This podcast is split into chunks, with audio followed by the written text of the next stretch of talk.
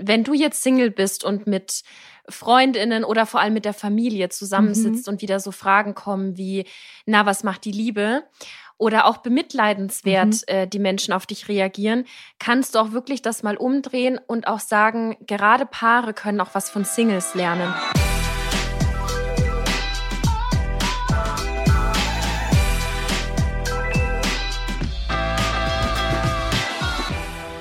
Hello Lovers, mein Name ist Annika Landsteiner und ich bin Buchautorin. Und ich bin Dr. Sharon Brehm und ich bin Paartherapeutin. Und in diesem Podcast sprechen wir über moderne Beziehungen. Heute geht's um Singles. Die Folge ist sowohl für Singles, die sich bewusst dafür entscheiden, Single zu sein und damit glücklich sind, und auch für diejenigen, die aktiv auf Partnersuche gehen wollen. Und für Zweitere haben wir natürlich auch ein paar Tipps. Sharon erklärt außerdem die Bindungstheorie und wir sprechen auch über den Begriff Single-Shaming und warum wir von diesem Nonplusultra der Paarbeziehung weggehen sollten hin zu dem Begriff sichere Beziehung. Viel Spaß mit dieser Folge. Enjoy! Singles und Dating. Das passt so gut. Ich möchte kurz eine Ankündigung machen, denn Sharon, dein Buch kommt morgen. Einfach mal morgen, 8. Februar 2022, kommt dein Buch raus. Es heißt Smart Loving, wie wir echte Liebe finden. Und es geht ja total viel auch um Singles und ums Dating. Und deswegen dachte ich, shout out an dieser Stelle zu deinem Buch. Anni. oh Mann, du hast es so schön, so schön vorgestellt. Ich bin, ich bin immer noch ein bisschen ich habe noch gar nichts vorgestellt. Du musst noch ein paar Sachen ich muss noch ein bisschen sagen. sagen. Ja, überhaupt, dass du sagst, fühlt sich so surreal an, mm. dass das Buch jetzt tatsächlich im Laden ist. Das Buch, an wen richtet es sich? Richtet sich vor allem an Menschen, die schon mal verliebt waren und denen das Herz gebrochen wurde und die dann aber sagen, jetzt möchte ich mich trotzdem nochmal verlieben. Mhm. Und das heißt, wir beginnen nicht bei, hm, ich sag mal, Manipulationstechniken, wie mache ich mich rar, sondern wir fangen da an, wo wir meistens nach einer Trennung stehen, nämlich im Herzschmerz. Wir mhm. fangen an mit Gefühlen wie Einsamkeit, wie Trauer, aber auch mit Wut. Weil meine Erfahrung als Paartherapeutin zeigt einfach, dass es manchmal gar nicht so leicht ist, direkt anzufangen mit dem Dating. Und dazu kommt, dass Dating heute im 21. Jahrhundert mh, schon auch komplex sein kann. So ein bisschen. so ein mhm. bisschen, so ein ganz kleines bisschen. Und weil ich da einfach so, ah, ich bin so happy über die, die vielen Geschichten, die ich erleben und dann ja auch erzählt bekomme, weil ich merke, meistens sind wir wahnsinnig verbunden und die Geschichten, die wir erzählen, die ähneln sich auf die eine oder andere Art und Weise. Ja, und darum ja. geht es im Buch. Anni, hast du denn irgendeine schlimmste Dating-Geschichte? Eine Dating-Geschichte. Oh, ich habe einige Dating-Geschichten. Lass mich mal kurz überlegen. Ich trinke erst mal kurz einen Schluck Kaffee. Wir haben, wir haben uns nämlich heute Kaffee eingeschenkt, weil ich auch dachte, ist vielleicht ein bisschen lame, ist vielleicht ein bisschen sehr so auf dem Silbertablett. Aber wenn man datet, ist ja so das To-Go Nummer eins. Man geht einen Kaffee trinken oder in Corona-Zeiten, man holt sich einen Kaffee und geht dann spazieren, oder? Also ich finde es überhaupt nicht lame. Ich liebe Kaffee. ich liebe Kaffee. Also ich weiß nicht, welcher Typ Kaffeetrinkerin du bist, aber ich finde, Kaffee gibt mir immer gute Laune. Kaffee macht gute Laune und hat ja auch immer so was von Gemütlichkeit. Mhm. Und deswegen glaube ich, treffen sich einfach viele. Und es ist auch immer ganz schön, wenn man nervös ist, dass man sowas hat, wo man sich so dran festhalten kann. Ne? Voll. Ja. Und das hast du wunderbar abgelenkt. ja, okay. Also Dating-Geschichte, pass auf. Äh, ich, ähm, das, also die erste, die mir gerade einfällt, die auch ein bisschen krass war, das mhm. war, ich war so circa 24, 23, 24 würde ich sagen. Und ich war äh, obviously Single. Und mhm. ich war damals an der Schauspielschule. Und wir hatten da immer so Barabende. Ich glaube, wir waren da montags, weil da immer nicht so viel los war mit einer guten Freundin von mir. Und da war ein Barkeeper. Und mhm. den mochte ich sehr. Und er mich mhm. auch ein bisschen. und es Aha. ist aber nie was passiert. Wir haben immer halt geflirtet und wir saßen da tatsächlich bis, bis die zugemacht haben. Die haben uns dann immer erst rausgeworfen, als sie die Abrechnung machen mussten. Ach, dann haben sie euch wirklich sehr gemacht. Die haben uns wirklich sehr gemocht, ja. Und an meinem, ich glaube, es war eben der 24. Geburtstag, sind wir danach dann noch weitergezogen mit denen, also mit dem Barpersonal in eine andere Bar. Mhm. Und ich habe dann natürlich gehofft, dass endlich mal was passiert. Ne? Also zu dem Zeitpunkt waren das bestimmt fünf Monate, wo ich fast jeden Montag da an diesem Tresen saß und wir halt ein bisschen geflirtet haben. Was ja. hat dir denn gefallen an diesem Herrn? Alles. Alles. Mhm. Der sah gut aus, der konnte gute Drinks, der war super charmant, super nett. Aber jetzt pass auf, wir sind dann eben weitergezogen und dann waren wir in so einer Bar und dann sind wir aus der Bar raus und sind in so ein, ach der Klassiker, ne? In so ein, äh, hier in so eine andere Tür, äh, Seiteneingang, whatever, wo man dann eben knutscht. Und es war Geil. wirklich fast Lippen auf Lippen und er sagt zu mir, es halte ich fest, es ist, ist okay. wirklich ehrlich, ich heirate nächste Woche. Ja. Und dann sagt er zu mir, oh Gott, das dass ist wie er, in so einem schlechten Film. Ja, es war, es war wie in einem schlechten Film. Und er sagt dann mhm. eben, er hat diese letzten Monate das total gemerkt, dass da was ist zwischen uns und er hat es so dagegen angekämpft, weil er eben heiratet, aber er konnte jetzt nicht mehr widerstehen und bla bla Bullshit. Und dann, ja, weiß ich gar nicht mehr, wer wen hat stehen lassen oder ob wir gemeinsam wieder reingegangen sind und so getan haben, als wäre nichts. Aber ich bin dann, ich hatte eben, weil es mein Geburtstag mhm. war, ich hatte einen, einen Luftballon, den ich mir dann um mein Handgelenk gemacht habe mhm. und bin dann in den frühen Morgenstunden alleine auf der Straße nach Hause gelaufen. Ich habe damals im Glockenbach Geil. gewohnt, also im Ausgehviertel in München und bin alleine nach Hause gelaufen. Es war irgendwie, weiß ich nicht, fünf, sechs Uhr morgens April und habe dann äh, meine Freundin, die damals zwei Stockwerke mhm. unter mir gewohnt hat, habe ich dann rausgeklingelt und dann ist sie Geil. zu mir hochgekommen und wir haben Kaffee gekocht und haben darüber gequatscht. Geil. Und, und der Kaffee. Und der Ka ah stimmt und, und der, der Kaffee, Kaffee, genau, genau. Also okay, Kaffee als Trostmittel, genau.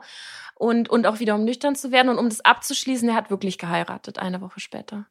Ja. Das ist wie in so einem in so einem schlechten Film, aber ich glaube, das ist eigentlich auch das Schöne am Dating. Manchmal erlebst du Dinge, von denen dachtest du nicht, dass die halt wirklich sein können. Mhm. Ja, vor allem, wenn man so Filme sieht und eben denkt so, ja, genau. Nee, gibt's alles. Es gibt alles. So, natürlich heiratet er ja. nächste Woche. Ja. Ja. Ah, was, was ist deine Dating-Geschichte? Mhm. Also man muss da vielleicht dazu sagen, ich hatte echt, ich hatte coole Dates, auch coole Menschen kennengelernt. Ähm, aber eine Dating-Geschichte, die mir so einen besonderen auch negativ hängen geblieben ist, da war ich selbst noch nicht Paartherapeutin, aber habe mit dem Gedanken schon gespielt, dass ich mich irgendwann damit selbstständig machen möchte. Mhm. Und dann hatte ich ein, ein, Match, wahrscheinlich auf Tinder damals, auch mit einem Dating-Coach. Und dachte ich mir, ach, wie cool. Entweder wir verlieben uns und es wird so die Geschichte schlechthin, weil wir es beide verstanden haben. ja. Oder es wird einfach ein nettes Gespräch auf auf so eine kollegialen, freundschaftlichen Ebene. Also so eine Win-Win-Situation. Ich dachte, ich kann eigentlich da jetzt überhaupt nichts verlieren. Und dann ja. haben wir uns getroffen und wir sind ins Café gegangen und dann saßen wir da drei Minuten. Wir, saßen, also wir hatten noch nicht mal die Getränke geordert. Mhm. Dann schaut er mich an und ich, wir saßen eh schon über Eck und ich war so in der, in der Ecke. Mhm. Das heißt, da war nicht viel Platz zum Ausweichen. Und dann fragt er mich nach vier Minuten, und ja, er sagte ja, ja, ich möchte dich gern anfassen. What? Also ich sage so, ja, ich möchte dich gerne anfassen. Dann habe ich auch erstmal so geguckt und war so, mm, nee. Was soll das überhaupt bedeuten? Da habe ich gesagt, nee, möchte ich nicht. Okay. Möchte ich nicht. Und dann haben wir was zum Trinken bestellt und dann kam so, ich glaube, eine Viertelstunde später genau die gleiche Frage nochmal. Also in dem, äh, wollte in dem Café dich irgendwie in den Arm nehmen oder, oder antatschen oder? Ja, ich weiß es nicht, aber Okay. Ehrlicherweise, wenn das jemand ist, du noch nicht kennst, du möchtest noch nicht, du möchtest weder Händchen halten, noch umarmt werden, noch schmusen oder sonst irgendwas. Nach drei Minuten. Schmusen nach drei Minuten. Ey, und dann habe ich dann nochmal gesagt, nein. Und tatsächlich war das mein kürzestes Date, weil ich mir dachte, mm, wie kann, das kommt jetzt überraschen. ja, tatsächlich. Also wie kann denn jemand nach einer halben Stunde ja. zweimal die gleiche Frage stellen? Und nicht merken, dass es total unangenehm für mich ist. Mhm. Und das, dann sind wir rausgegangen. Das Schlimme ist eigentlich, dass das eigentliche Date hat eine halbe Stunde gedauert. Und danach, weil er war dann so wütend, dass ich so früh gegangen bin oder gehen wollte, dass er wütend gesagt hat, jetzt musst du mir erklären, warum du so früh gehst. Mhm. Nett wie ich damals war, habe ich es ihm halt erklärt und es hat unendlich lange gedauert. Es war eine echt blöde Geschichte. Ich würde es niemandem empfehlen. Oh. Ja, eigentlich äh, schon die perfekte Brücke zu einem Gedanken, den wir schon im Konzept niedergeschrieben haben, nämlich Dating kann so wahnsinnig anstrengend sein. Ich für meinen Teil muss auch echt sagen, dass viele Dates in den 20ern waren super cool, wie du auch schon mhm. gesagt hast, die machen Spaß, die sind losgelöst, das, man hat eine gute Zeit. Mhm. Und je älter man wird, desto aufgeladener wird Dating auch. Da sprechen wir auch äh, später noch aus verschiedenen Gründen dann darüber. Ich habe ein paar Zahlen mitgebracht. Hau raus. ich habe hab das Gefühl, das ist auch so ein, so ein Satz, den ich immer sage, ich habe ein paar Zahlen mitgebracht. Naja, also in Deutschland sind 25 Prozent aller Menschen Single. Die Zahl ist in den letzten Jahren angestiegen. Mhm. Und in den Großstädten liegt sie natürlich noch sehr viel höher. Mhm. Das ist total, kann ich mir gut vorstellen, tatsächlich. Ja. ja. Wie, wie ist es eigentlich bei dir? Kommen bei dir eigentlich nur in Anführungsstrichen Paare oder kommen auch Menschen, die Singles sind und eine Partnerschaft suchen? Also ich habe beides. Und okay. ich bin, also ich finde es eigentlich ganz schön, dass ich Menschen, ich sag mal, beim ganzen Lebenslauf eines Beziehungslebens begleiten darf. Von wir verlieben uns und lernen uns kennen und ich bin mir unsicher, ob hier meine Alarmglocken zu sehr ausschlagen. Ja. Oder bin ich hier schon auf dem richtigen Dampfer über, was passiert in einer Beziehung mit Konflikten, was ist mit der Intimität, über tatsächlich auch Trennungen. Das ja. macht super spannend. Sehr, sehr vielfältig, ne? Mhm. Ja, ich habe ein paar Gedanken dazu mitgebracht. Du kannst gerne überall einhaken. Du hast sicherlich auch eigene. ähm, nee, lass gut sein. Ich, ich, ich lehne mich heute zurück und höre dir zu. Nein, nein, nein. Du, du, kriegst noch, du kriegst noch genügend Fragen von mir. Okay. Mein erster Gedanke war so aus Sicht von Single-Frauen, weil ich mhm. mich damit natürlich am meisten identifizieren kann. Ich war und bin es wahrscheinlich immer noch auch sehr unbewusst so auch von Hollywood geprägt. Und da mhm. bekommen wir eben oft das Narrativ, dass äh, da ist die Singlefrau, ne? Oder nehmen wir mhm. zum Beispiel Bridget Jones. Das ist, äh, die hat viele Probleme, die ist irgendwie nicht selbstständig, die ist bemitleidenswert. Mhm. Die passende Hälfte fehlt sozusagen. Ne? Und dann begibst du dich auf diese Reise, auf diese Dating-Reise, mhm. bis äh, deine, deine richtige Hälfte kommt, um dich in der Gesellschaft als vollwertig dann angesehen zu lassen. Und ich finde, dass da oft auch so der Spaß vergeht, was Single sein ja auch sein kann, dass du das auch für dich machst und nicht nur, dass du wirklich suchst, suchst, suchst und auch diesen ganzen Druck hast. Also so dieser Gedanke eben, dass Frauen oft, die Singles sind, bemitleidet werden oder ihnen auch Kompetenzen abgesprochen werden. Das sieht man zum Beispiel auch bei Politikerinnen, die Singles sind. Ja. Und ich finde das Spannende, also ich glaube, das ist auch ein Grund, warum mir das manchmal so schwer fällt, noch Hollywood-Komödien anzuschauen. Ich finde, das ist das spiegelt nicht die Realität wider. Mhm. Denn ich erlebe viele Single-Frauen und Single-Männer, die, solange sie, ich sag mal, bewusst alleine sind, geht's ihnen ziemlich gut. Ja. Ich habe das Gefühl, so, wenn du bewusst und ähm, entschieden sagst, ich, für mich ist das mein Lebensmodell, ja. dann bist du da oft ziemlich glücklich und dann ist Partnersuche erstaunlich anstrengend. Ja. Ich meine, alles ist anstrengend, was nicht von dir heraus initiiert wird, sondern mhm. von außen auferlegt. Genau. Und vor allem, wenn du aus dem Gedanken heraus anfängst, daten zu müssen, weil du schon wieder Weihnachten die Frage gestellt hast, ja, willst du denn nicht den Jakob? Was war denn mit dem? Mit dem, mit dem warst du vor fünf Jahren so ein schönes Paar. vor fünf Jahren, ja. Und Jakob hat inzwischen geheiratet und drei Kinder. Aber hey, genau. warum rufen wir den nicht nochmal an? ja, und solche Fragen kommen ja immer. Oder dass man dann merkt, ich glaube, in den Zwanzigern ist es wurscht. Aber wenn man dann älter wird, dann merkt man, dass all die Freundinnen und Freunde plötzlich in, in Beziehungen oder Familien sind. Und man selbst sitzt dann immer am Katzentisch. Ja. Oder man wird gar nicht mehr eingeladen. Mhm. Oder man kann nicht mehr mitreden. Und das sind, glaube ich, eher die Momente, die halt schmerzhaft sind und die ihm das Gefühl geben, jetzt müsste ich wieder anfangen ja. zu suchen. Ja, ja. Weil ich bin seltsam und ich bin nicht vollwertig. Genau. Da sprichst du auch was ganz Spannendes an. Ich habe im Vorfeld noch mit mhm. einer ganz lieben Kollegin und guten Bekannten gesprochen, mhm. nämlich der Gunda Windmüller. Grüße gehen raus an Gunda. Mhm. Die hat ein ganz tolles Buch vor ein paar Jahren geschrieben, nämlich Weiblich, ledig, glücklich, sucht nicht. Und die hat eben oh. auch nochmal gesagt, dass es da einen bestimmten Begriff gibt, nämlich das Single-Shaming, eigentlich alles, was du mhm. schon zusammengefasst hast, dass nämlich Alleinstehende und auch oft Alleinerziehende, dass man so im Kopf hat, die können nicht glücklich sein, da fehlt was, das sind Mängelwesen. Und das ist alles ausgehend davon, dass eine heterosexuelle Paarbeziehung das Nonplusultra in unserer Gesellschaft mhm. ist. Und ohne die Männer jetzt auszuklammern, aber bei Frauen ist es oft so, dass sie angesehen werden als fürsorglich, als sanft, als die, die gerne Liebe gibt. Mhm. Und wenn Männer Singles sind, dann wird das auch oft da in die Kategorie gepresst, naja, der ist halt jetzt erstmal erfolgreich. Der Mhm. ist selbstständig. Das ist ein, na, das ist ein Mann, der, Mhm. der kriegt was hin, so. Und dann kommt irgendwann schon die richtige. Efe Lust schreibt dazu auch, ähm, in Warum Liebe wehtut, dass die Art und Weise, mit wem wir zusammen sind und auch mit wie vielen Menschen wir Sex haben, tatsächlich unser erotisches Kapital ausmacht. Also, Erotisches Kapital, das musst du näher ausführen. ähm, oh man, jetzt wird's ein bisschen, wird's ein bisschen philosophisch, ähm, Mhm.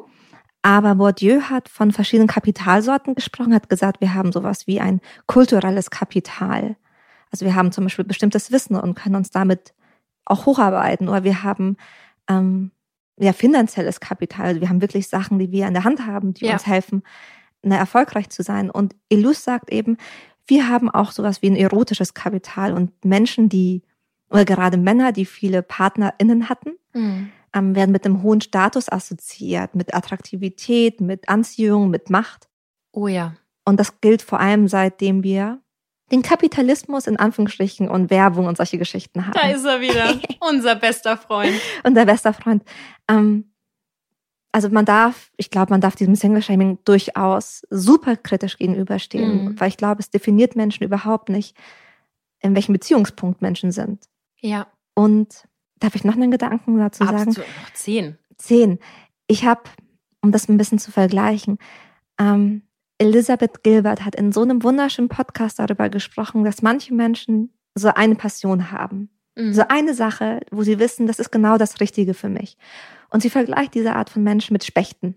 Also mit diesem Vogel, diesem Tok, Tok, Tok, Tok, Tok. Ja. so, zuck, zuck. Ähm, und die wissen halt genau, was sie wollen.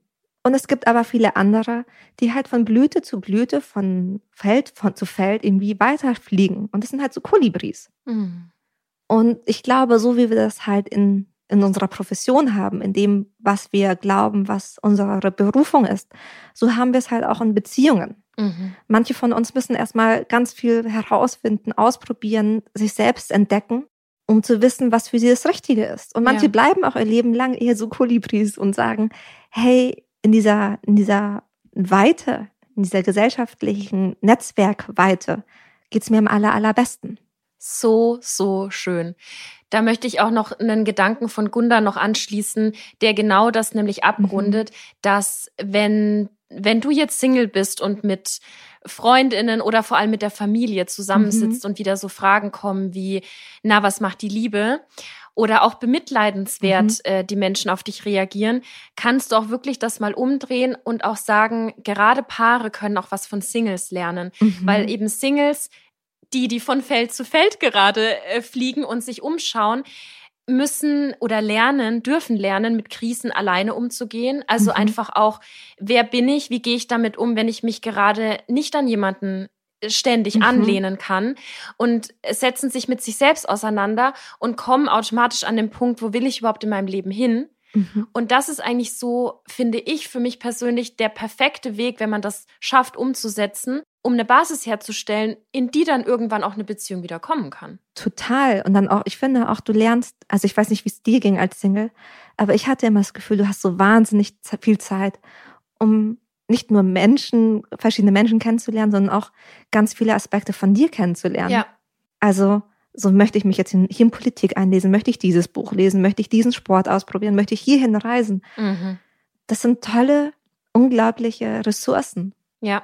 Und ich glaube, anstatt Single-Shaming, also eher die, also anstatt dieser Frage, warum ist man als Single ein Problem, glaube ich, dass es schöner wäre, gesellschaftlich zu überlegen, wie können wir mit dem Problem von Einsamkeit, denn das ist ja oft, was darunter steckt. Ne? Ja. So die Paare denken sich, ach, wie schlimm muss es sein, wenn man einsam ist. Mhm. Wie wir damit, und es ist wirklich manchmal nicht so schön, einsam zu sein, ähm, wie wir damit gut umgehen können als Gesellschaft. Da haben wir dann ja auch zwei Felder von Singles. Ne? Die einen Mhm. sind bewusst Single und haben eine gute Zeit Mhm. und die anderen sind Single, aber möchten nicht Single sein und rutschen dann vielleicht eben auch Mhm. in eine Einsamkeit. Mhm. Ja. Voll, also. Und ich glaube, diese beiden, in Anführungsstrichen, Typen, die du gerade benannt hast, das Ja. kann sich auch echt wechseln. Ja. Mhm. Ne? Also es hängt dann sowas wie, ist das gerade wieder eine Ausgangsbeschränkung? Oder bin ich gerade eh viel unterwegs? Mhm. Oder bin ich gerade am Trauern, weil ich die letzte Beziehung verarbeiten muss? Ja. Und beides ist in Ordnung. Aber Ja. beides sagt nichts darüber aus, wie liebenswert du bist. Nein, überhaupt nicht. Überhaupt nicht. Und was, was da vielleicht auch bei diesen Zweifeln hochkommt, ähm, gerade wenn der eigene Freundeskreis schon weiter ist, in Anführungsstrichen weiter, weil der in der Familienplanung schon weiter ist oder ähm, schon Kinder hat. Das, das macht einem manchmal ein unglaublich schlechtes Gefühl und gibt einem das, man hat dann das Bild von in Anführungsstrichen Versagen im Kopf. Ja. Single sein als Scheitern, Single-Dasein als Scheitern, das ist auch ein sehr, das ist ein nicht schönes Bild, was wir mhm. da Singles überstülpen und was sie sich auch nicht überstülpen sollten. Mhm. Wir hatten das schon angedeutet in der Folge drei, wo wir über Zweifel und Trennungen in den 30ern mhm. gesprochen haben, äh, dass nämlich Trennungen so oft so aufgeladen sind in der Zeit, mhm. eben weil viele die ein gewisses Alter erreicht haben. Das muss auch gar nicht in den 30ern sein, es mhm. kann auch in den 50ern oder 60ern sein. Es ist eine enorme Herausforderung, wieder Single zu sein, für den Fall, dass man es einfach nicht eingeplant hatte. Voll. Und das, ich meine, das ist so unglaublich komplex, weil das ja nicht nur in deiner Hand liegt. Ja. Es ist ja nicht, dass du sagst, jetzt stehe ich auf und dann mache ich die Schritte eins bis drei und dann hat sich das verändert. Ja.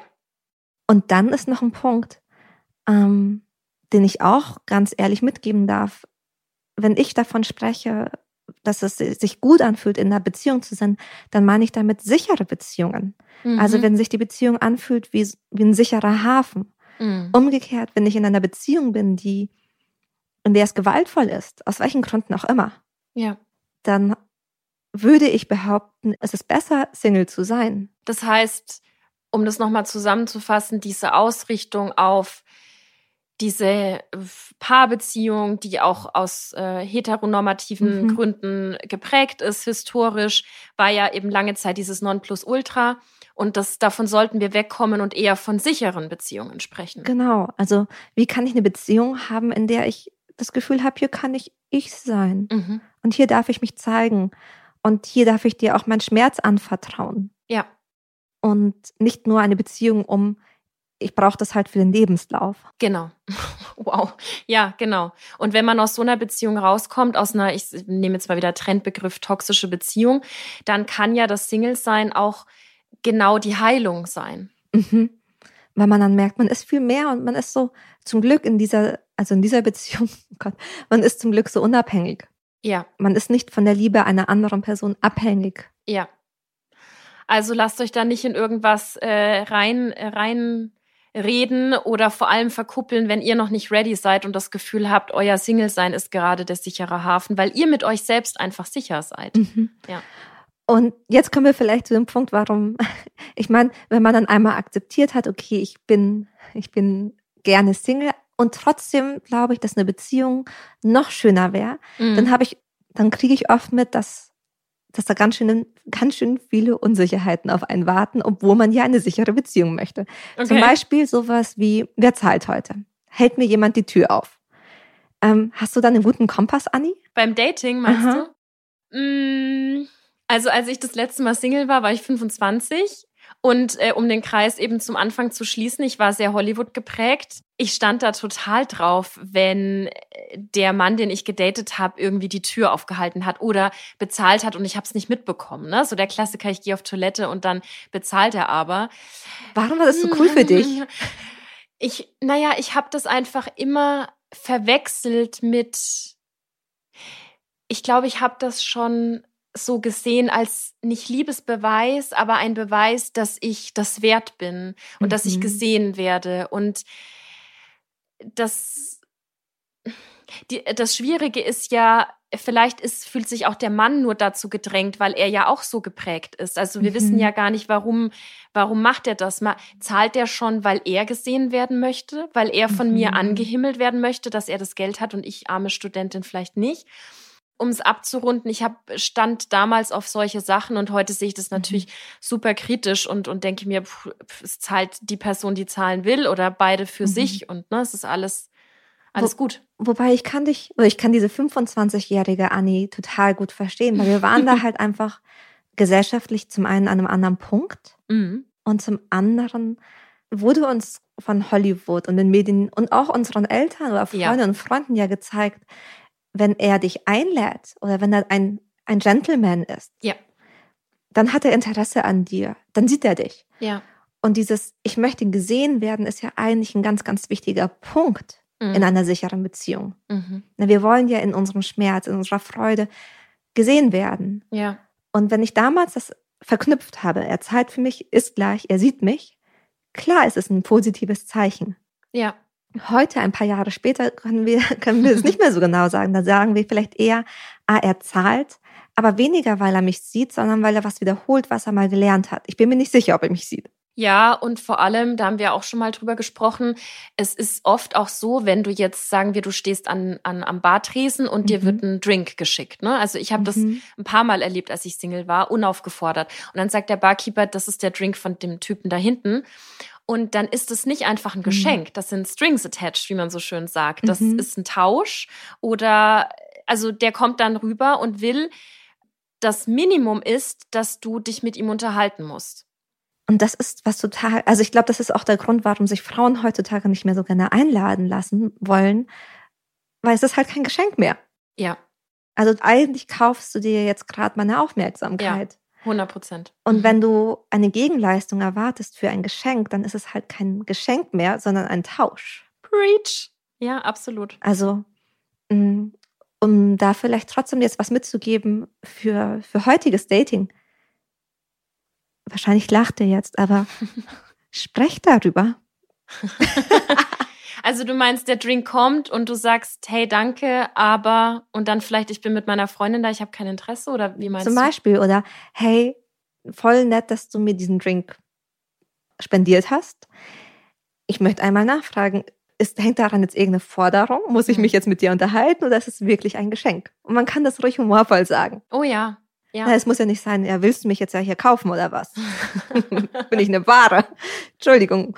Sondern es kann ja auch was ganz Nettes sein. ja, Und man darf natürlich auch jederzeit Grenzen setzen. Also nur weil du dann ja sagst, du, du redest mit jemandem, heißt es nicht, dass du mit der Person auch rumknutschen musst. Mhm. Heißt es nicht, dass du mit der Person auch nach Hause gehen musst. Heißt das nicht, dass du, was Ja. auch immer. ja, ja. Fällt das eigentlich auch in dieses Spektrum von, ähm, wie hast du das vorhin genannt, erotisches Kapital, sexuelles Kapital? Mm, Ich glaube, wenn du jemanden, wenn du jemanden verführen kannst, ich glaube, jeder möchte gerne ein guter Verführer sein. Ja, steigert das natürlich auch dein Kapital. Aber da wird, da wird dieses finanzielle Kapital mit diesem erotischen Kap- Kapital ja ein bisschen vermischt. ja, stimmt. Mhm. Ne? Also ich kaufe mir quasi erotisches, oder ich tausche erotisches Kapital ein. Ich bekomme das, indem ich Geld gebe. Ich sehe gerade so ein erotisches Monopoly-Spiel vor mir. Geil, weißt du, wenn es mit als Paartherapeutin und Autorin nicht klappt, dann machen wir so ein Da machen wir sowas. Auf der Luststraße nach, keine Ahnung. Ähm, dann ein anderes Thema, wo es, glaube ich, viel Unklarheit gibt, gerade ab den 30ern, ist das Thema Kinderwunsch. Mhm. Also da, das erlebe ich oft. So die Frage oder so den Gedanken, naja, jetzt mit Anfang 30, da glauben die Menschen, ich will sofort Kinder. Und wenn ich dann so Mitte 30, Ende 30, dann heißt es, oh Gott, ich kriege jetzt gar kein Match, weil die glauben alle, ich will morgen Kinder. Mhm. Und wenn ich dann plötzlich 40 plus bin, dann bin ich draußen, weil ich kann keine Kinder mehr bekommen. Ja. Ah, ich muss gerade dran denken, bei so Dating-Apps kann man das ja oft mit angeben. Mhm. Okay, pass auf, lass uns, lass uns ein Spiel machen. Angenommen, äh, stell dir vor, du bist wieder Single. Mhm. Und du siehst deinen Traumpartner. Du kann, kannst Mhm. gerne auch deinen Freund äh, vor Ja, dir. Äh, ja. Grüße gehen auch hier raus. So. Du siehst deinen äh, Mhm. Traumpartner vor dir. oh, ich muss jetzt schon lachen, ich muss mich jetzt schon freuen, denke, mm, Ja, warte, warte, wie die Geschichte ausgeht. okay. Die hast du in der Hand. Also pass auf, check, check, check. Alle, alle Sachen, alle Boxes sind, findest du cool. Bild, Mhm. Hammer, super cool. Du bist kurz davor, nach rechts zu swipen. Mhm. Dann steht da, ich will auf keinen Fall Kinder. Mhm. Du weißt für dich, du willst Kinder. Mhm. Swipest du nach links oder nach rechts? Ah, Ich würde nach links swipen. Also ich würde mich nicht dafür entscheiden, die Person zu treffen. Obwohl du wirk also obwohl es theoretisch der Traummann ist. Ja, aber zum einen weiß ich ja nicht, ob dieses auf dem Papier sieht die Person so perfekt aus, dann Ja. auch in der Realität so ist. Und selbst und für den schlimmen Fall, ich sage bewusst schlimmen Fall, wir treffen uns und ich merke, er ist echt dieser Mann, Mhm. aber ich merke, er will keine Kinder. Und für mich ist das aber echt einfach ein Herzenswunsch. Ich träume seitdem ich, keine Ahnung, fünf bin, gefühlt davon, Kinder Ja. zu bekommen. dann würde mir das Herz das zerbrechen. Also mir, mir würde es das Herz zerbrechen, weil ich plötzlich das Gefühl hätte, ich müsste mich entscheiden zwischen mhm. Liebe und meinem anderen Herzenswunsch. Mhm. Verstehe. Also du würdest sozusagen diese, diese Möglichkeit, dass da was entstehen könnte, nicht zulassen. Also mhm. das klingt jetzt alles sehr hart formuliert, ne? aber du würdest es nicht zulassen, weil ist natürlich auch, ja, es ist natürlich wahnsinnig tragisch, wenn man sich dann trifft und vielleicht wirklich diese mhm. Schmetterlinge da sind, aber diese großen Themen natürlich so ein Stein gemeißelt dazwischen stehen. Ja, voll. Und dann, ich glaube, ich möchte auch niemanden überzeugen. Mhm. Also, ich meine, ähnliches Beispiel, aber ein bisschen anders. Stell dir vor, du willst, du willst unbedingt nach New York. Du willst einfach nach New York und dort schreiben. Sharon kennt meine Herzenswünsche in- und auswendig. und du sagst, hey, das ist einfach mein Land und ich will da zumindest ein paar Jahre meines Lebens leben. Und mhm. eigentlich will ich den Rest meines Lebens dort leben. Mhm. Und dann triffst du jemanden, der aus dem tiefsten Urbayern, der einfach total verwurzelt ist und sagt, ja. ich will hier bleiben. Ja. Was würdest du machen? Ich glaube, ich würde nach rechts swipen. Oho, warum würdest du nach rechts swipen? Weil, also ich verstehe den Punkt natürlich, dass, dass man niemanden überzeugen möchte.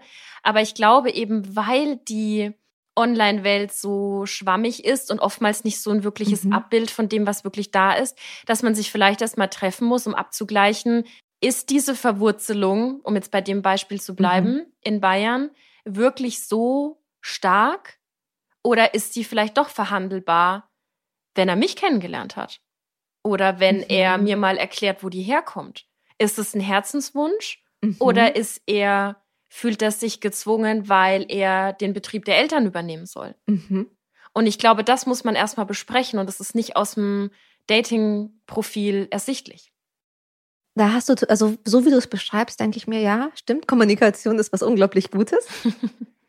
Ein bisschen Sorge habe ich, weil je nachdem, welcher Bindungstyp du bist, also je nachdem, wie du dich selbst in Beziehungen erlebst oder was du da für eine Wunschvorstellung hast, wir uns auch manchmal in dem Gedanken verlaufen, ich kann dich noch ändern. Hm. Ja, das, das ist natürlich, das sollte man wirklich nicht tun, wenn jemand, also natürlich ist jeder eigenverantwortlich, aber wir wissen auch, wie viel, ah, wie soll man das dann, ja, wie du eigentlich gesagt hast, wir haben auch die Macht, ja. Leute zu verändern und es ist vielleicht nicht immer gut, das zu tun. Also mit Sicherheit haben wir die Möglichkeit, Menschen zu inspirieren, aber ich erlebe oft so ein, also sowohl beruflich als auch privat, so einen Gedanken von, ja, die Person taut schon noch auf, wenn sie mich gut genug kennt. Ja, ja. Aber sie, dann kommt Commitment, wenn sie mich, wenn ich, wenn sie mich gut genug kennt. Mhm. Oder sie möchte Kinder, sie muss nur in das richtige Alter kommen. Oder er wird noch sesshaft, er braucht nur den, die richtige Frau. Ja. Oder ähm, sie wirkt jetzt noch so unsicher aber ich muss ihr einfach genügend Liebe geben und dann ist sie nicht mehr so. Ja, okay. Ja, ich weiß absolut, was du meinst. Und so dieses, ich verändere dich noch. ja, ja, ja. Mm. Ja, da müssen wir nicht weiter drüber reden, ne? Nee, ich, ich gehe mit. Ich weiß, was du meinst. Wir wollten noch ein bisschen über Muster sprechen. Mhm. Hattest du so ein Datingmuster, so ein Typ Mann, Typ Frau, auf den du immer wieder irgendwie abgefahren bist? Mm. Nee, also vor allem optisch nicht. War mhm. immer sehr unterschiedlich. Ich glaube, also, boah, ich weiß nicht, ob man das als Muster benennen kann, aber was bei mir oft der Fall war, war, dass ich mich echt erst nach ein paar Dates und manchmal auch erst nach Jahren verliebt habe. Also ich war mhm. auch mit mhm. zwei Männern in meinem Leben zusammen, mit denen ich vorher sehr, sehr eng befreundet war und das auch über Jahre mhm. hinweg. Tausendmal berührt. Tausendmal ist nichts passiert.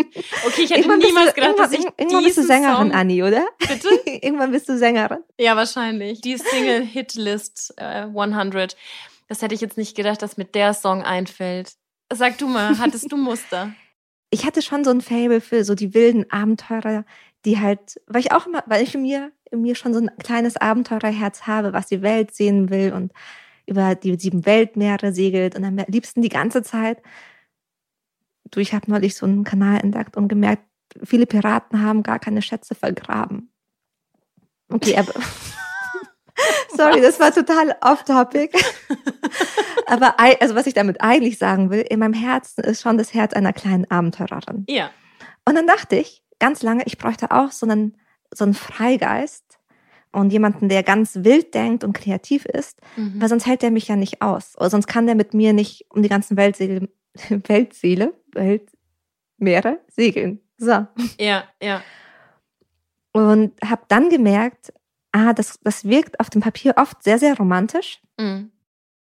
aber hatte oft auch den Preis, dass ich mich da nicht wirklich fallen lassen konnte. Also ja. mir hat da diese emotionale Sicherheit gefehlt. Ja. Und das war für mich schon so ein, so ein kleines Muster, dem ich immer wieder auf die Spur gekommen bin. Und da hat mir zum Beispiel die Bindungstheorie geholfen, weil ich dachte immer, ich bräuchte jemanden, der so ein bisschen ist wie ich, um dort sicher zu sein, damit ich niemanden überfordere, mhm. um festzustellen, nee, Sicherheit ist eigentlich was anderes. Mhm. Emotionale Sicherheit ist eher ein, ich kann dir zeigen, dass ich eine kleine Piratin bin im Herzen und du findest mich immer noch gut. Ah, verstehe. Okay. Kannst du ein bisschen mehr zu dieser Bindungstheorie erzählen? Mhm, klar. Ich liebe die Bindungstheorie. ähm, die Bindungstheorie gibt's unendlich lange. Seit den 50er Jahren John Bowlby ähm, war, hat das erste Mal darüber gesprochen oder die entwickelt und hat als Kinderpsychiater einfach gemerkt, es gibt Kinder, die sind in der Entwicklung weiter als andere.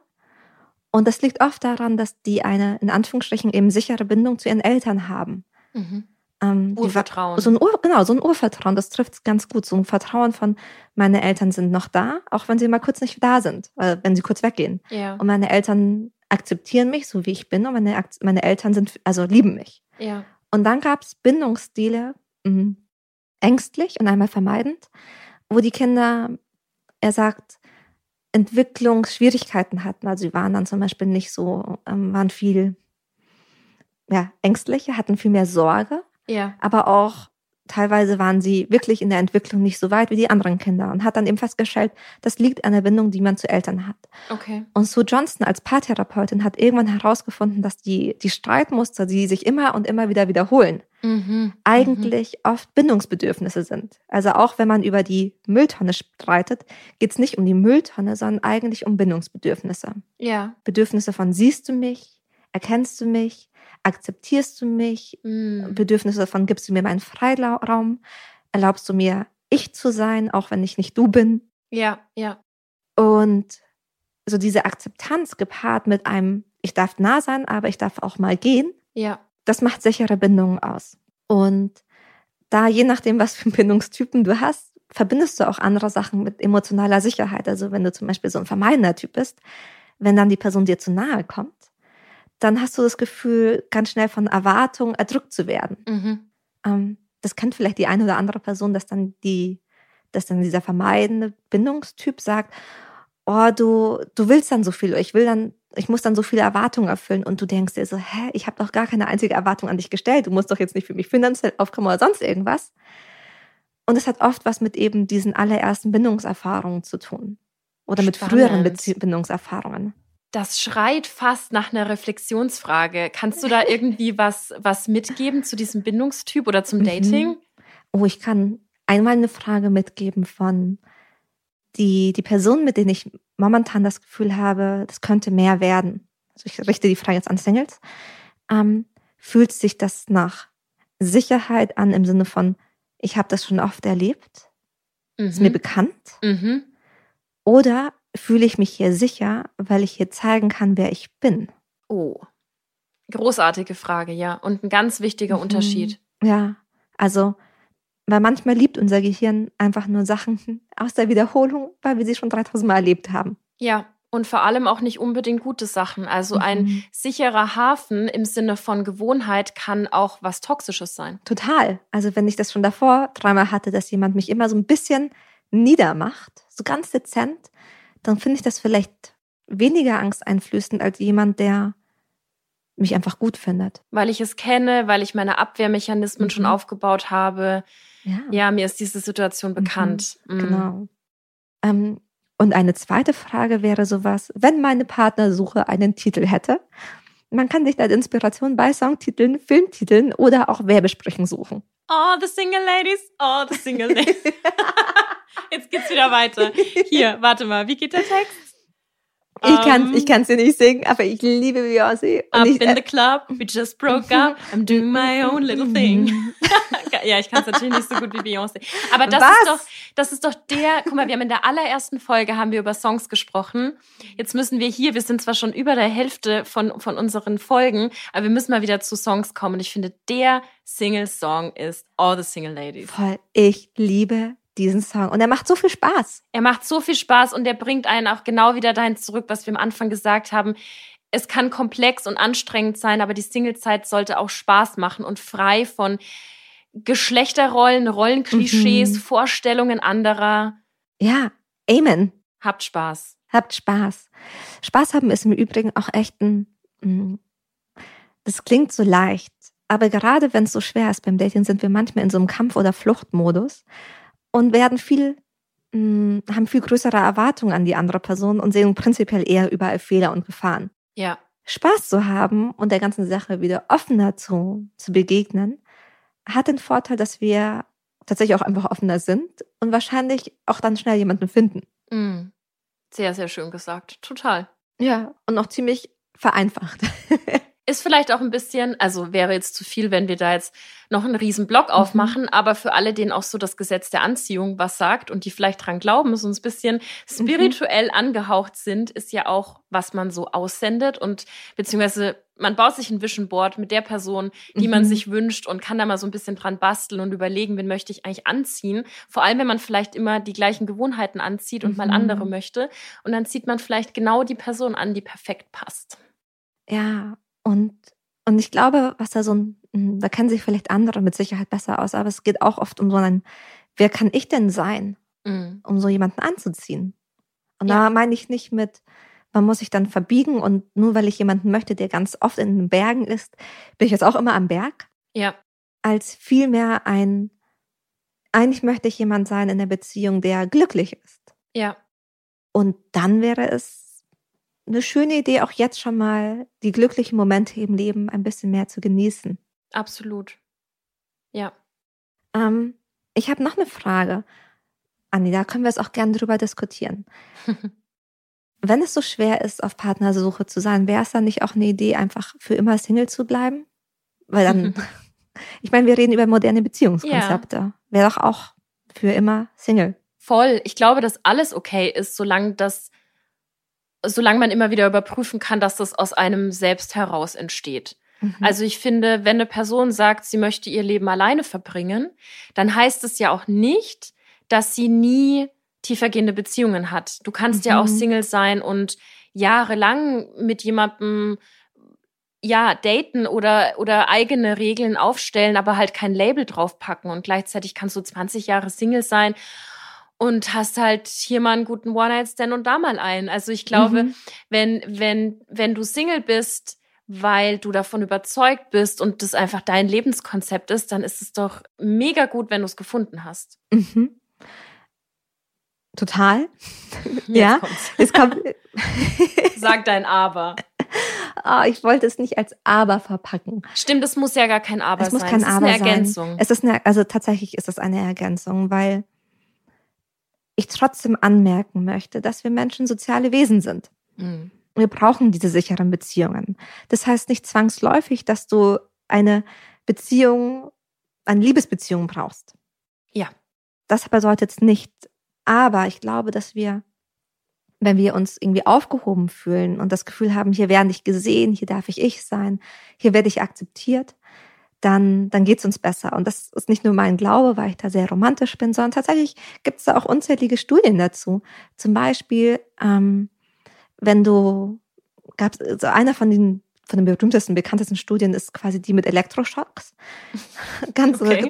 du, also du, du musst quasi bewerten, wie schmerzhaft dieser, dieser kleine Schock ist. Ja. Und wenn du alleine quasi dastehst und die Hand von niemandem hältst, dann ist das genauso schmerzhaft, wie wenn du die Hand von jemandem hältst, der dir egal ist oder mit dem du zwar eine Beziehung hast, aber keine sichere Bindung. Verstehe. Also wenn du die Hand von jemandem hältst, von deinem Partner, von dem du weißt, du wirst dich eh in einem Monat dran, dann hat das keinen Einfluss. Ja. Aber wenn du die Hand von jemandem hältst, der, mit dem du dich sicher fühlst, dann fühlt sich der Schmerz anders an. Mhm. Also es ist einfach weniger. Mhm. Oder zum Beispiel, was auch eine schöne Studie ist, dass du, und wir können die Studie danach in den Shownotes äh, verlinken. Zum Nachlesen, ja, voll. Zum Nachlesen.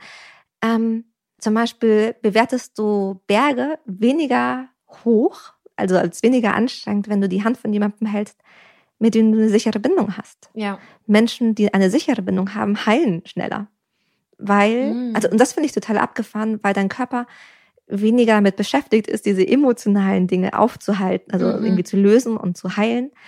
Und du deswegen schneller heilst. Da gab es tatsächlich Wow, wie schön. Also Statistiken, Teststudien zum Thema Wundheilung. Und das Spannende ist, wenn du jemanden datest, der sicher gebunden ist, wenn du dich darauf einlässt, dann werden wir meistens auch sicherer.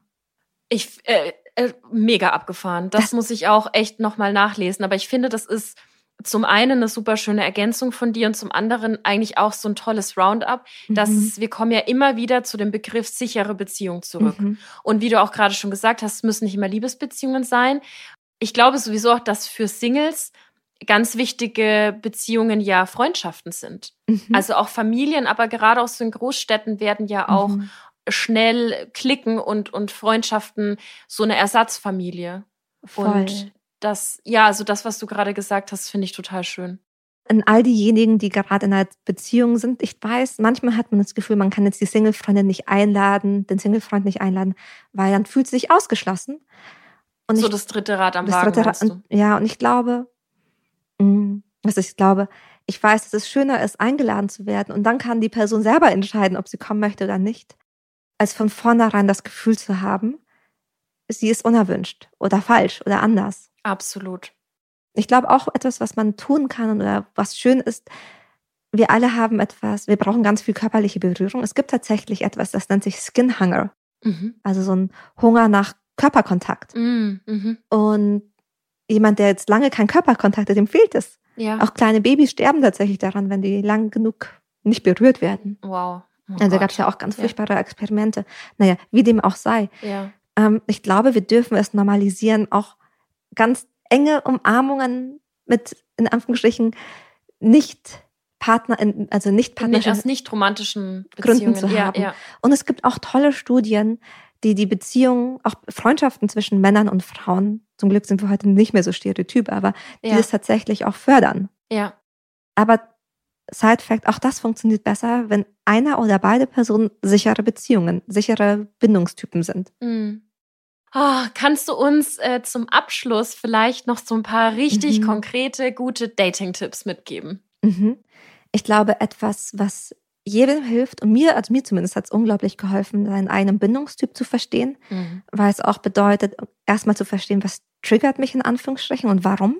Ja. Weil meistens ist es ja nicht die andere Person, sondern etwas, was auch in mir ist. Ja. Also zum Beispiel, ich treffe jemanden, der ist, ich treffe immer nur Menschen, die sind so wahnsinnig anhänglich. Mhm. Wahrscheinlich sind diese Menschen gar nicht so anhänglich, als vielmehr, dass sie vielleicht auch von meiner Distanz in so eine Verlustangst getrieben werden. Mhm und deswegen ein bisschen mehr klammern als sonst. Würde ich diesen Menschen mehr Sicherheit und emotionale Nähe zugeben, würden sie wahrscheinlich nicht so klammern. Zum Beispiel. Ja. Zweiter Punkt, der auch mit, dem mit der Bindungstheorie zusammenhängt, sich bewusst werden, was sind meine Schutzmechanismen. Wie gesagt, es gibt ja Sachen, die, mm, die lassen uns unsicher werden. Also als vermeidender Typ verunsichert es mich zum Beispiel, wenn die Person mir zu nahe kommt. Mhm. Und manche reagieren dann mit Mauern und mit Rückzug. Ja. Und auch wenn ich mir selber einrede, ja, das ist die charmanteste Art und Weise, einen Korb zu geben, bei einer anderen Person tut das, löst das einen Schmerz aus mhm. und kann, also Ghosting löst, also das wäre es im schlimmsten Fall, schmerzhaft sein. Mhm. Genauso wie wenn ich, ähm, wenn ich sehr hohe Erwartungen stelle. Auch das ist ein Schutzmechanismus. Ja. Na, wenn ich das Gefühl habe, ich ähm, bekomme nicht genug Liebe, dass ich das dann tatsächlich ganz ganz klar einfordere und dafür Verantwortung zu nehmen für diese Schutzmechanismen. Ja. Das ist super wichtig oder super hilfreich. Und eigentlich auch, also das sind ja alles perfekte Übungen und Gedanken, für die man Zeit hat, wenn man Single ist. Mhm. Ja, oder sich Zeit nehmen darf. Ja, ja, total. Und es macht ja auch, also was heißt Spaß? Es kann Spaß es machen. Kann Spaß es kommt, machen. es kommt drauf an, wie man sich das, wie man es, also das ist so ein ja. bisschen wie mit der Steuer, ne? Mache ich mir, mache ich mir einen leckeren Kaffee und hole ich mir einen Kuchen oder mache ich mir abends Käsespätzle dazu? I don't know.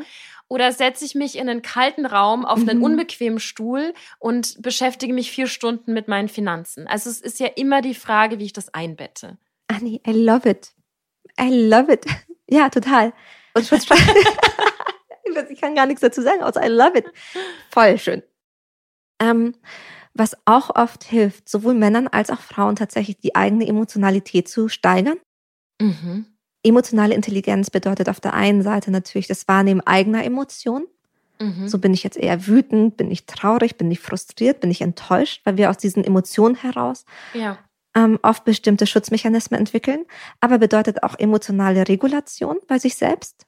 Mhm. Also selbst wenn ich jetzt wütend werde, manchmal neigen wir dazu, ähm, zu viel Wut an der einen oder anderen Stelle rauszulassen. Mhm. Vielleicht macht es mehr Sinn, wenn wir die Wut dann zeigen, wenn sie auch wirklich passend zum Thema ist, weil Ja. dann kann die andere Person sie besser verstehen. Ja. Ähm, und genauso natürlich das Wahrnehmen von anderen, von den Emotionen anderer Menschen. Ja. Weil Emotionen sind halt ein Kompass in der wahnsinnig komplexen Welt. Ja. Und gerade an die Frauen. Es gibt eine Dating-Strategie und die hat den Nobelpreis bekommen. Und ich glaube, gerade als Frau sollte man die wissen, nämlich wer aussucht, also um es kurz runterzubrechen, wer aussucht, kommt oft mit dem besseren Ergebnis nach Hause.